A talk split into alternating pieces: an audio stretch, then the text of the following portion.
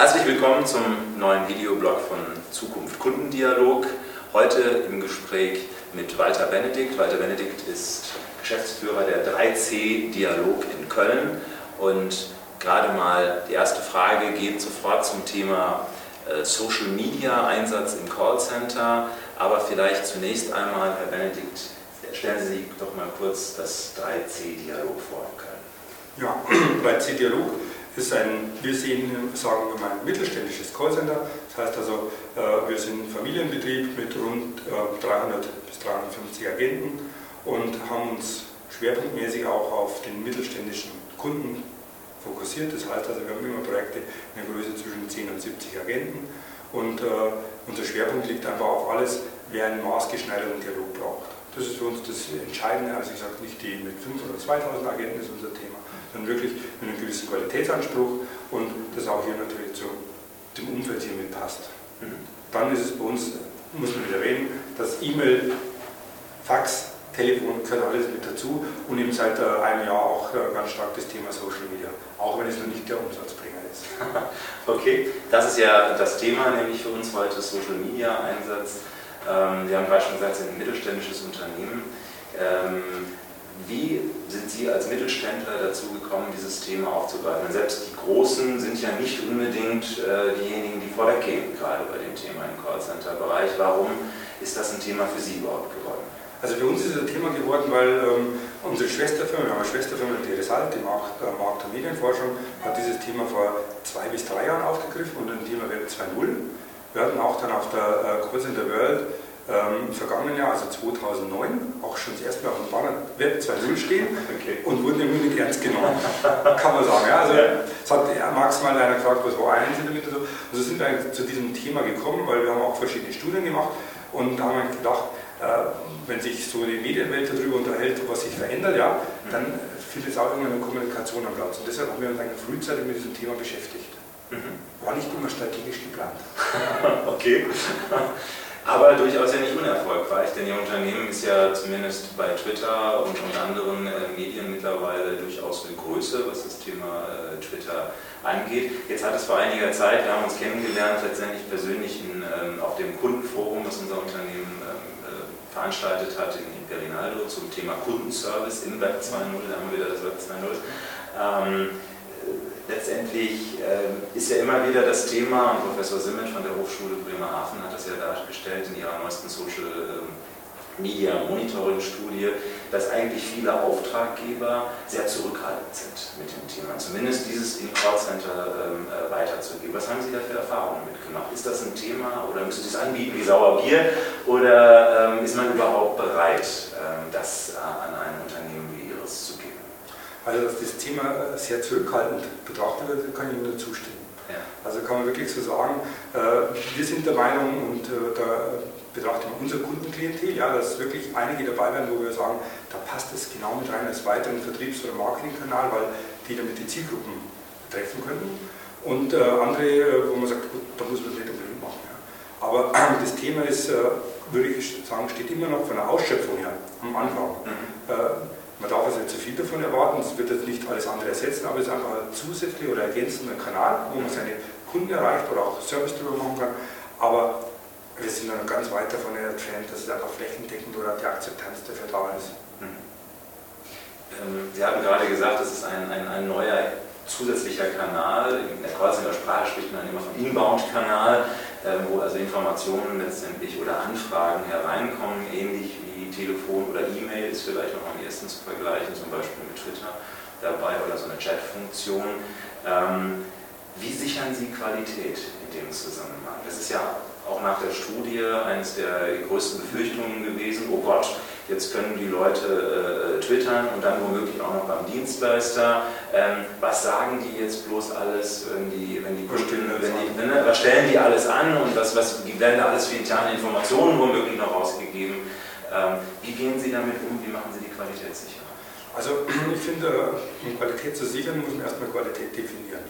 Das ist so der Punkt. Das haben wir im Call-Bereich auch. Wenn einer sagt, ich bin gut oder wir sind schlecht, ja, und dann, was ist gut, was ist schlecht, wo ist die Grauzone und so weiter. Und ich finde, bei allem, was Social Media oder als Web 2.0 egal, ist ja interaktiv. Aber dazu ist es sogar leichter, Qualität zu sichern, weil ich habe mehr Zeit. Mhm. Wenn ein Agent am Telefon Auskunft gibt, dann ist das gesprochene Wort, das ist weg. Mhm. Das kann ich ändern. Äh, bei Social Media, bei diesen Themen, egal ob es jetzt Twitter, Blog, E-Mails, Chat ist, ist es so, ich habe mehr Zeit. Also das, äh, erstmal muss ich definieren, was ist die Aufgabe, was ist die Strategie, welchen Inhalt soll er transportieren, wo sind seine Grenzen. Und äh, wenn ich das mache, dann brauche ich natürlich Agenten dafür, die also nicht nur am Telefon gut sind, die aber auch textlich gut sind, die das mit können. Aber ich brauche keine Hunderte. Mir reicht ja teilweise ein kleiner, kleiner Rahmen.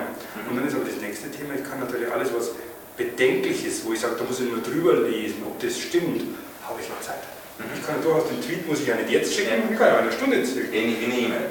Eine E-Mail. Also ich habe Responsezeiten. Und ja. dadurch habe ich natürlich, was die Qualitätssicherung betrifft, kann ich natürlich, vor allem jetzt, wo das Medium neu ist, eigentlich mir wesentlich mehr Zeit dafür nehmen. Also das heißt, ich kann ein kleines Kernteam haben, Teamleiter, die die Sache verstehen, die das sowohl inhaltlich verstehen, wie strategisch den äh, Gedanken aufgenommen haben. Ja. Und die können das einfach mal querlesen. Ja. Und wenn wir natürlich mal in einem Medium sind, wo wir Tausende am Tag hätten, dann müssen wir uns heute darüber unterhalten. Jetzt wird so viel über Social Media Guidelines gesprochen, die man, die man, die man benötigt.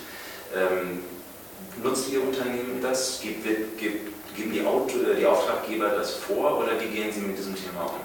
Also ich finde, äh, diese Guidelines, wie auch immer die dann letztlich heißen, äh, braucht man eigentlich sowieso. Denn Klar kann ich es im Hause hier unheimlich gut kontrollieren. Ja. Ich kann sagen, wer darf auf Facebook, wer darf auf YouTube, wer darf auf was, kann ich einschränken. Ja.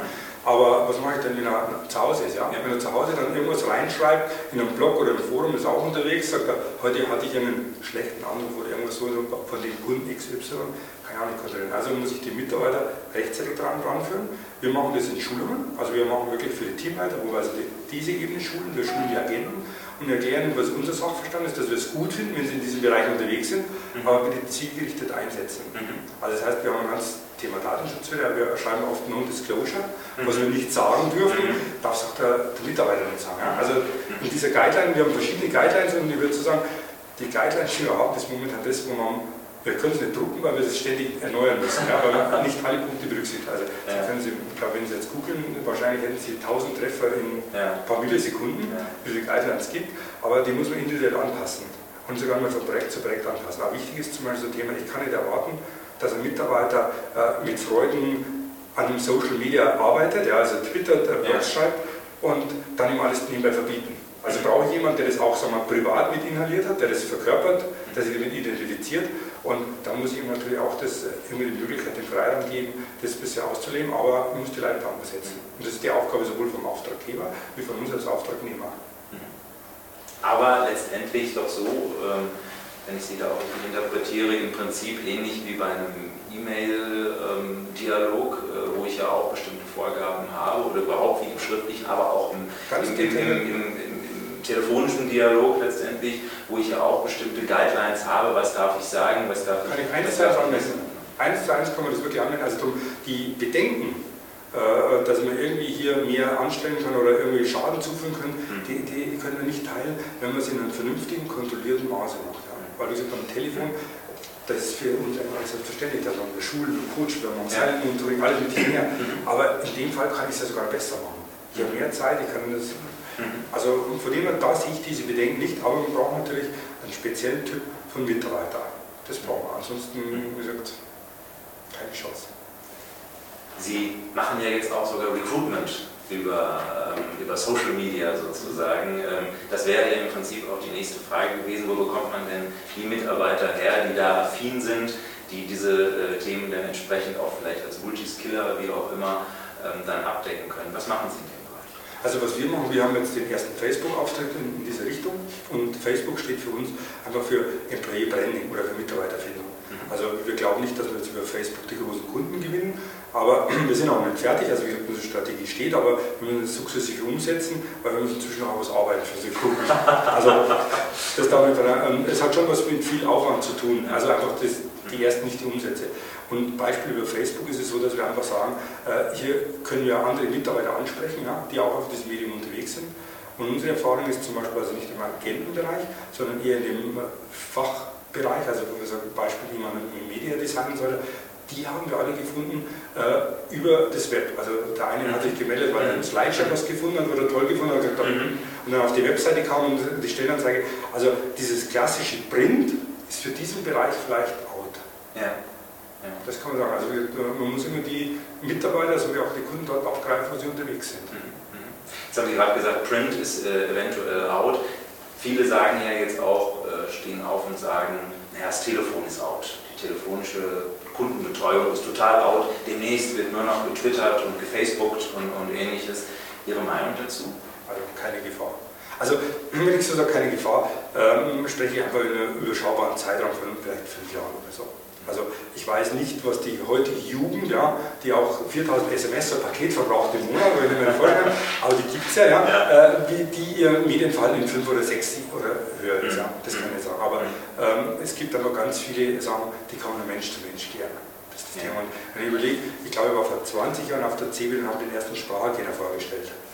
Damals große Kisten und so weiter, und da hieß es auch, mhm. was die alle wegnehmen. Und mhm. ich kann nur sagen, für unseren Bereich, ich habe nicht das Gefühl, als hätte mir jemals ein Spracherkenner oder ein IWA-System einen Call weggenommen. Mhm. Und auch, es ist, was Social Media betrifft, ist ein zusätzlicher Kanal und es wird sich vielleicht etwas verlagern, aber ähm, wie gesagt, über einen Zeitraum von fünf Jahren, ich glaube, weiter kann man nicht sehen, ist das schon mhm. sehr lang, wird es nicht zur Gefahr fürs Telefon werden. Vielleicht kommt ja die Videotelefonie nochmal ähm, dabei ins Spiel, wer weiß. Äh, was das. Aber das, sind, das ist vielleicht auch teilweise immer ein Hype, teilweise äh, ebbt es auch wieder ab an, an, an, der Stelle.